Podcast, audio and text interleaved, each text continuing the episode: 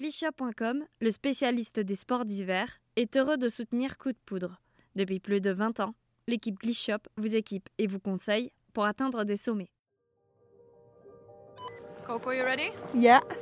Okay, drop in. Five, four, three, two, one. Drop it! Première courbe, Enak glisse bien, il arrive à sortir en tête. C'est maintenant pour Perrine. Oh, and there it is. What a J'ai su qu'il y avait eu un déclic à ce moment-là euh, dans notre amitié. Ça restera gravé euh, ad vitam aeternam euh, dans ma petite tête. J'ai l'impression d'avoir, d'avoir quitté un peu la Terre. Et puis là, les émotions, elles étaient juste folles. Et ouais, ouais, je me souviens, c'est peut-être un des plus gros fous rires de ma vie. That was fun! Vous écoutez Coup de Poudre, le podcast qui parle ski par Skieur Magazine. Prêt à suivre les aventures de vos skieurs et skieuses préférés Alors embarquez pour les récits de leurs meilleurs souvenirs sur les planches. Coup de Poudre saison 2, c'est tout de suite. Épisode 4, Colline Ballet-Base, voix double, printemps 2020.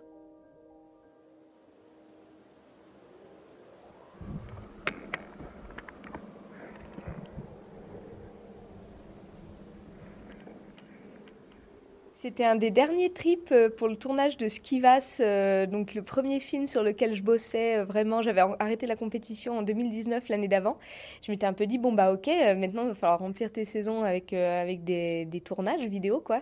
Donc qu'est-ce que tu as envie de faire? Et moi, bah, sans vraiment mettre les choses sur papier quoi j'avais vraiment envie de faire un projet féminin avec les filles que j'avais rencontrées sur les compétitions, les skieuses qui, qui m'inspiraient, qui étaient devenues des amies. Mais quand tu, quand tu te croises sur les compètes, tu, chacune est dans son équipe. Euh, voilà, tu tu peux pas non plus louer des liens forts et faire des choses au niveau du ski ensemble. Donc j'avais vraiment envie de réunir euh, plein de nanas pour qu'on puisse filmer ensemble et, montrer en vidéo bah, le, le, niveau féminin et, euh, et, le, la bonne entente aussi, la, sororité un peu qu'il peut y avoir dans notre sport et, qui pour moi est très importante. Donc voilà, un peu le projet, euh, ce projet de film a, a mûri un peu tout l'été 2019 et avec Raphaël euh, Regazzoni, à qui j'ai demandé de, de, produire ce film. Tout l'été, on a cherché des, des, financements, une boîte de production, et, euh, et c'est parti sur, euh, sur Skivas, ce projet que du coup on a filmé toute la saison 2019-2020. Et du coup, c'est un, un, projet de film de ski féminin où on voulait aussi mettre un peu de lifestyle, montrer comment, comment ça se passe, quelques, quelques comment dire, ouais, quelques interviews sur euh, les émotions qu'on peut ressentir quand, quand on skie, le, ouais, la, sororité, tout ça, la solidarité et tout qu'on peut avoir pendant les tournages. Et ouais, ça donnait ce qui va. Donc c'est un petit court métrage de, ski de 17 minutes, uniquement féminin, qu'on a tourné en, street, backcountry, freeride. Donc ça, c'était aussi important pour moi d'avoir toutes ces disciplines euh, pour montrer un peu la, la diversité du, du ski freestyle, quoi. Là, c'était mon tout premier projet de film. Donc déjà, euh, toute la saison, euh, j'étais vraiment assez excitée de faire ça, assez contente, assez un peu stressée aussi. Et là, c'était un de nos derniers trips pour, euh, bah, pour finir de shooter Skivas. Donc ce trip, c'était un trip backcountry à la Rosière, en France. Donc cette journée-là, j'étais avec trois amies euh, skieuses. Euh, donc il y avait Taylor Lundquist euh, des US, Emma Dahlström qui est suédoise, vraiment quelqu'un que j'ai beaucoup admiré dans le milieu du ski et, avec qui j'avais déjà fait pas mal de trips à droite à gauche et pas mal de vidéos. Et Jenny Burmensson, une autre suédoise, une jeune une jeune euh, surdouée, enfin vraiment avec un gros gros style et bon qui revenait de blessure, mais qui a quand même, c'était la première fois qu'elle skiait en backcountry, en freeride et euh, il y, a un gros potentiel, donc un super crew. Et euh, j'étais vraiment contente parce que c'était bah, presque à la maison et euh, il y avait trois, trois amies skieuses euh, que j'apprécie énormément et, et, qui skient très très bien. Donc voilà, on avait vraiment un, un super crew. Moi, j'étais vraiment contente de ce crew. Donc là, cette journée, c'était, on était à peu près au milieu du trip et on avait eu beaucoup de chance avec les conditions. après un hiver assez pourri en plus, là, on avait eu de la chance ces deux semaines avec les conditions. Il neigeait deux trois jours et il faisait beau deux trois jours. Donc euh, c'était génial. On pouvait shooter pendant les journées où il faisait beau avec de la neige fraîche qui était tombée euh, la veille, où on avait pu euh, shaper des trucs. Ou se reposer, etc. Donc là, c'était une journée pour moi qui s'était vraiment, vraiment bien passée, puisque ça avait commencé un peu tranquillement, ce trip. On avait fait des kickers qui avaient plus ou moins bien marché. Voilà, on, avait rentré des shots, mais peut-être pas les, les bangers que tu espères pour un film. Et là, c'était une journée, on avait repéré une, mini-ligne le matin euh, qu'on avait appelée Mini Japan parce que c'était vraiment plein de petits arbres euh, et il y avait de la place. C'était une ligne très très large, donc il y avait de la place pour, euh, pour nous quatre. Donc on avait eu toutes les quatre eu un shot dans cette ligne avec un petit tricks en entrée et après rider la, la mini-ligne dans les sapins. Coco, you ready? Yeah. Okay, drop in. Five, four, three, two,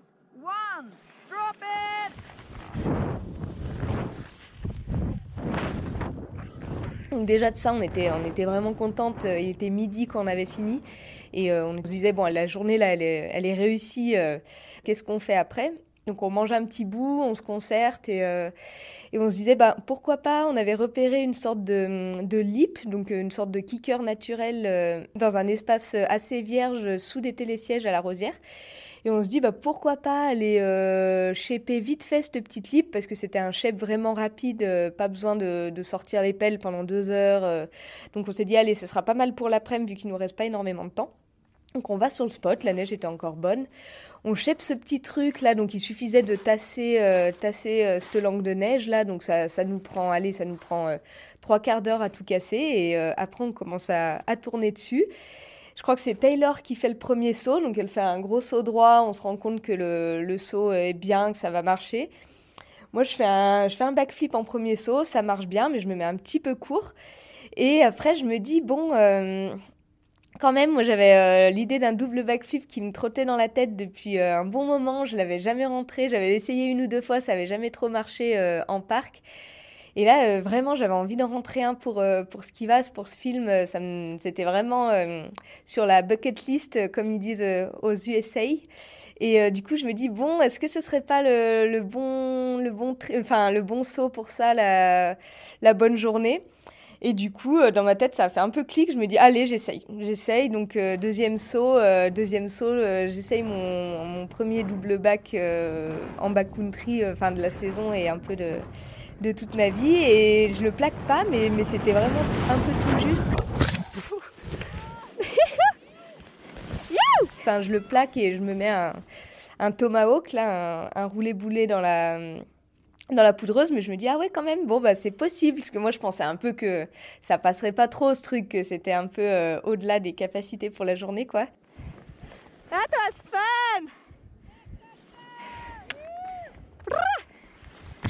Donc on remonte avec les filles. Bon, les filles, elles étaient un peu crevées, donc euh, elles avaient un peu lâché l'affaire sur ce spot au final. Et, euh, là, euh, trop cool, on remonte. et au deuxième coup, ben, c'est passé. Donc contente de Strix, contente de, toute la vibe de la journée où on avait tout eu un shot le matin, l'après-midi, voilà les, encouragements de tout, vraiment toute, toute toute la bonne ambiance qu'il y avait eu sur cette journée et qui avait fait qu'au final le soir on était rentré tout le monde était vraiment content. On avait, euh, on s'était pris un petit temps le soir pour euh, pour tous parler avec la prod et tout ça et euh, c'était vraiment pour moi presque une, une des journées du, du, tournage de Skivas qui s'était le mieux passé et où j'ai les souvenirs un peu les plus forts parce que voilà il y avait vraiment une une super ambiance, super entente sur ce sur cette journée. Et, et des bons shots qui sont rentrés aussi. Donc et voilà quand tu te mets un peu la pression, quand tu as peur de quelque chose et que ça marche, ça laisse des souvenirs encore plus, euh, encore plus fort que quand, quand tu skis un peu pour le fun, ce qui est génial aussi, mais genre, euh, ça laisse quand même des souvenirs plus marquants euh, quand tu t'es mis une petite pression et, et que ça marche derrière, quoi.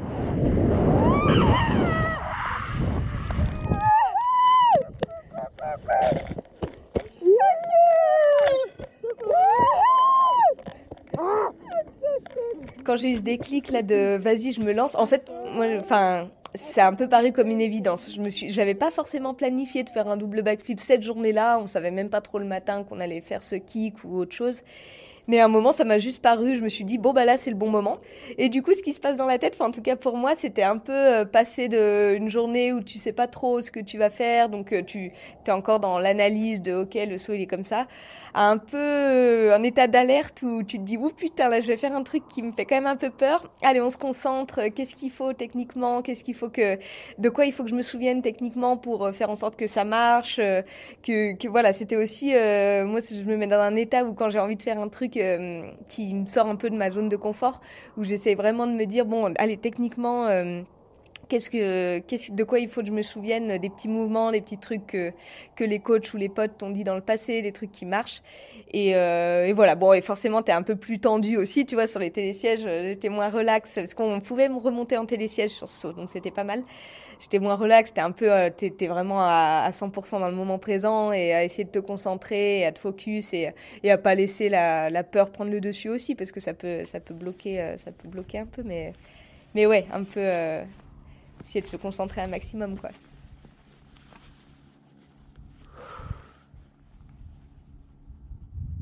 Quand je l'ai pas replaqué la première fois, bah déjà j'ai pas eu à déchausser mes skis parce qu'ils ont déchaussé tout seuls. J'ai tout perdu dans la récep, donc j'ai dû passer 10 minutes à remonter la récep à pied, à aller chercher le bâton à droite, le ski à gauche. Enfin, il y avait un peu tout qui avait sauté. Et, euh, je me suis surtout dit, en fait, bah, dans ma tête, je pensais que je replaquais. Je suis arrivée à la fin de la rotation et je me suis dit, oh, je suis bien, je plaque. Et en fait, non, je me suis pris les skis. Enfin voilà, ça m'a pris vers l'avant, donc je suis tombée. Et j'étais ultra deg en fait. Je, me souviens, je, râlais, je pestais, j'étais ah putain, mais parce que parce que c'était à deux doigts de plaquer et, euh, j'étais là, mais enfin euh, voilà, il manquait un, tout petit truc pour que ça plaque. Et du coup je pestais un peu de contre moi-même et, euh, je pense que ça m'a donné vraiment la, grosse motivation pour que ça marche le coup d'après parce que quand je l'ai essayé la première fois, j'étais un peu en mode, ça se trouve, je vais finir complètement sur la tête, enfin ça va pas être possible. Et en fait non, au premier essai, je me suis, je, je me suis dit bon bah non là ça peut marcher mais ça n'avait pas marché. Du coup, j'étais, j'étais frustrée, j'étais deg et j'avais vraiment encore plus envie que ça marche que, que, quand je, que le coup d'avant, quoi. Après ce premier essai loupé, là, en remontant, euh, je me disais un peu, bon, là, euh, allez, encore, enfin, pareil, tu te reconcentres et tout, et j'ai envie que ça marche, quoi. J'avais vraiment un truc en moi qui, avait envie que ça marche et, euh, et de pas se refaire une deuxième chute. Et, euh, et en plus, en l'air, le deuxième essai, je, je sais pas, j'ai, j'ai pas donné le même pop, enfin, je me suis un peu dit en l'air, oulala, là euh, là, ça va pas marcher, quoi, je vais me remettre une gamelle. Et en fait, ça a plaqué, et du coup, j'étais un peu surprise, et, parce que je me sentais moins bien en l'air que la première essai qui a pas plaqué. Et du coup, j'étais un peu surprise et au final, je me retrouve sur les pieds là, à continuer à descendre. Enfin bon, ça avait plaqué et là, j'étais vraiment trop contente. Donc euh, après, c'était euh, explosion de joie, euh, câlin avec les copines. Enfin, c'était bon moment après quoi. Et après là, tu rentres à la maison le soir, tu as encore toute l'adrénaline de ça que tu savoures quoi. Tout ce qui me vient à l'esprit quand on parle de meilleurs moments, de hum, de, ouais, de, choses qui vraiment t'ont marqué, même si en effet ça fait dix ans que je skie. C'est souvent les moments hors compétition au final. Même euh, un moment j'avais pu gagner une Coupe du Monde et tout, bah, c'est même pas ce moment qui m'est venu à, l'esprit. C'est que moi je pense que c'est vraiment la, vidéo qui m'a toujours fait vibrer euh, dans le ski et qui m'a toujours euh, fait kiffer. Même si des, belles journées, il y en a, y en a des tonnes, hein, ça c'est clair. Hein. Je pense toute cette saison elle était un peu spéciale parce que ça faisait plusieurs années que j'étais dans le circuit compétition en équipe de France, donc à, à fond dans les compétitions avec un planning très chargé compétition, donc je pouvais pas trop filmer à côté. Et ça commence. Enfin, voilà, moi je savais que c'était quand même la vidéo qui me passionnait. Et, et cette saison-là, avec Skiva, c'était vraiment la première saison que je consacrais à ça à la vidéo. Donc euh, enfin que je, que je me disais, allez, tu as lâché la compète, tu fais ce que t'aimes. Et déjà, donc, rien que pour ça, moi, cette saison, elle était assez particulière parce que c'était vraiment, euh, c'était comme recommencer une nouvelle carrière. C'était comme commencer un peu la carrière de ski dont j'avais toujours rêvé. Tu vois, la compète, euh, j'ai appris énormément de choses, c'était des expériences de ouf, mais je sais qu'au fond de moi, c'était pas mon truc. Et du coup, là, c'était comme si j'étais enfin dans mon élément dans, le, dans le ski, quoi. Du coup, je pense déjà toute la saison, elle était particulière pour ça. Et c'est pour ça que j'avais envie aussi de choisir un moment de cette saison-là. Et dans cette saison-là, euh, pour le tournage de Skivas, euh, bon, c'est cette journée qui ressort, mais c'est vrai qu'il y en a eu, euh, il y en a eu plein d'autres, hein, ça c'est clair.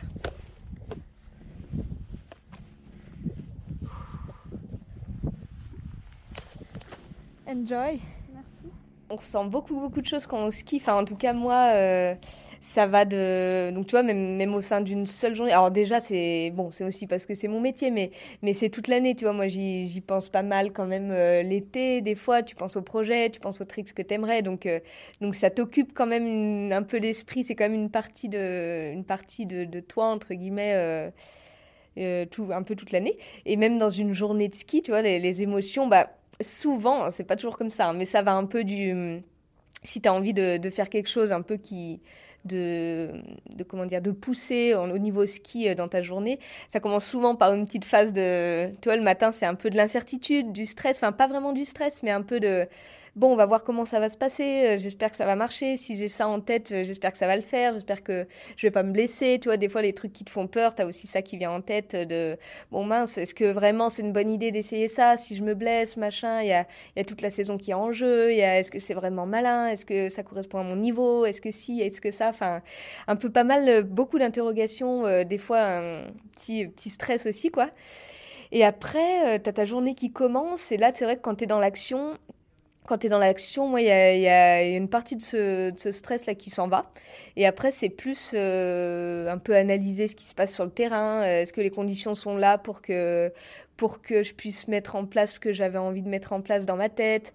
Si oui, ben là, tu as des, fois le petit stress qui revient en mode bon, bah ok, là, il y a tout qui réunit, bon, bah va falloir y aller maintenant. Et sinon, bah, c'est un peu euh, à, savoir accepter de se dire bon, bah tant pis, euh, je reviens le lendemain matin ou euh, je reviens le lendemain ou, ou voilà, accepter de d'ajuster les plans aussi. C'est, enfin, franchement, deux jours sur trois on fait pas ce qu'on avait en tête, hein. soit à cause de la météo, soit parce que tu, tu skis tes deux premières pistes et tu te rends compte que tu skis comme une chèvre, t'es pas de, t'es pas dedans ce jour-là, enfin genre. Euh, et là dans ce cas, euh, bon j'ai pas toujours fait ça. Il y a un moment, euh, je me blessais beaucoup parce que je, j'ai je m'écoutais pas forcément, mais t'apprends un peu à t'écouter et à, à, savoir quand tu peux y aller ou quand c'est mieux de, de mettre un peu le frein quoi. Et euh, donc voilà, ouais, deux, jours sur trois, il faut ajuster les plans. Donc euh, tu es, tout le temps en train d'essayer d'analyser un peu ce qui se passe autour de toi pour euh, savoir si c'est les bonnes décisions ou pas. Et, euh, et, après, ben, au niveau des émotions, encore une fois, si, si tout s'est bien passé, ben, souvent le soir, tu as, as, la joie de ouf, un peu le, le sentiment d'accomplissement, tu vois, quand tu as fait un truc qui te faisait peur le matin, souvent c'est un soulagement le soir, tu es, là genre ouais, trop bien, enfin, j'ai vraiment ouais, voilà, une petite un petit sentiment d'accomplissement euh, qui est chouette. Sinon, bah, de la déception, hein, souvent aussi euh, de la déception quand ça n'a pas marché, quand quand ouais, tu te dis, ma mince, là quand même, j'ai mal skié, quoi. Enfin, je suis pas du tout fière de, ce que j'ai produit, ou, ou quand la météo, elle est mauvaise pendant plusieurs jours d'affilée et qu'il faut rentrer des images, ben, de la frustration, un peu pareil, de, peu le petit stress de bon, quand même, là, on a, il faut être un peu productif pour le projet, il se passe rien, donc euh, des fois des petits trucs comme ça. Et après, bon, bah, le pire scénario, c'est la blessure. Et là, la blessure, euh, c'est un peu la, la, déception ultime, la peur de, tu te dis toujours, mais bon, avant de faire des examens, euh, qu'est-ce, que, qui va se passer et tout. Mais bon, ça, heureusement, ça n'arrive pas tous les jours. Mais ça fait partie aussi, malheureusement, des, un peu de, de l'échelle d'émotions qu'on peut ressentir. Voilà, quand tu te fais mal, euh, c'est tout de suite un peu la peur que, que ça t'empêche de skier pendant de X ou X temps. Et euh, quand tout se passe bien, c'est facile euh, d'oublier un peu qu'on est vulnérable et que la montagne elle est plus forte que nous et de s'emballer un peu. Et du coup, euh, moi, j'ai pas mal essayé de travailler ces dernières années sur ne pas oublier la peur, parce qu'en fait, je pense qu'elle est là pour, pour nous aider à prendre les, bonnes décisions justement. Et moi je sais qu'à chaque fois que j'ai un peu oublié la peur en mode euh, oh, ça je peux le faire ça je peux le faire sans trop réfléchir euh, bon en général ça finissait par un bobo quand même quelque part euh, par une blessure. Et, et du coup j'essaie vraiment de pas laisser la peur de côté parce que c'est pas le sentiment le plus agréable hein, pas du tout. Mais je pense vraiment que c'est quelque chose dont on a besoin dans notre sport pour pas aller au-delà de ce qu'on peut faire. Pour aussi tu vois des fois des fois même c'est bête, mais sans parler de blessure ou quoi, mais quand j'ai pas assez peur d'un tricks, je me concentre moins et du coup ça je fais moins bien. Tu vois même euh, par exemple sur un truc de un truc assez simple, faire un 3 6, ça va pas trop me faire peur mais du coup, je vais moins me concentrer sur le pop, le truc et limite je vais louper mon grab alors que sur un corset ou quelque chose qui me fait plus peur, je vais me dire attends, là ça me fait un peu peur. Bon, tu te concentres, qu'est-ce qu'il faut techniquement pour que ça marche? Et là tu fais ton tricks un peu mieux. Donc même purement techniquement, sans parler d'avoir peur, euh, d'avoir les chocottes, quoi, mais juste de se dire un peu, attends, euh, quand même, même sur un trick facile, ça peut ne pas marcher, donc euh, concentre-toi. Et, et en plus, on, ça je pense c'est dans tous les sports, dans beaucoup beaucoup de choses, même dans la vie, on se fait souvent mal sur des trucs à la con. Ça on le dit toujours, euh, je me suis fait mal, putain mais sur un truc à la con en plus, euh, un pauvre virage, machin. Mais ça c'est parce que, je pense moi c'est parce qu'on n'est pas concentré sur les choses faciles et du coup ton corps il est moins en alerte et, euh, et tu vois c'est là où si t'es pas en alerte, ben sur une réception d'un truc facile, peut-être ton, ton pied il va se prendre sous un truc et que tu vas être plus relâché et là bam le genou il se tord. Enfin tu vois j'en sais rien. Alors que si euh, c'est vraiment en alerte, en général, bon, ben, c'est pas du tout une science exacte, hein, tu, mais, euh, mais au moins tu es à 100% là pour répondre euh, physiquement s'il se passe quelque chose. La saison prochaine, je vais essayer de, de réunir des freerideuses, des freestyleuses, qu'on aille filmer tout ensemble en montagne. Donc là, je pense que ce sera peut-être un peu plus axé freeride backcountry que ce qui va. Et, euh, et, aussi, une partie importante du film, ce serait de, faire un peu des, interviews plus poussées, euh, des portraits, voilà, de faire un peu de l'introspection sur, euh, sur une vie de skieuse professionnelle, sur voilà, ce, que, ce qu'il y a un peu derrière aussi, dont on parle moins dans les films.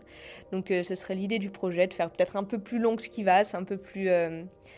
comment dire avec un peu plus d'expérience. Voilà, maintenant on a l'expérience de Skivas, donc j'espère que ça se verra dans le, dans le prochain projet. Vous venez d'écouter Coup de poudre, un podcast réalisé et monté par Charlotte Barzac pour Skier Magazine.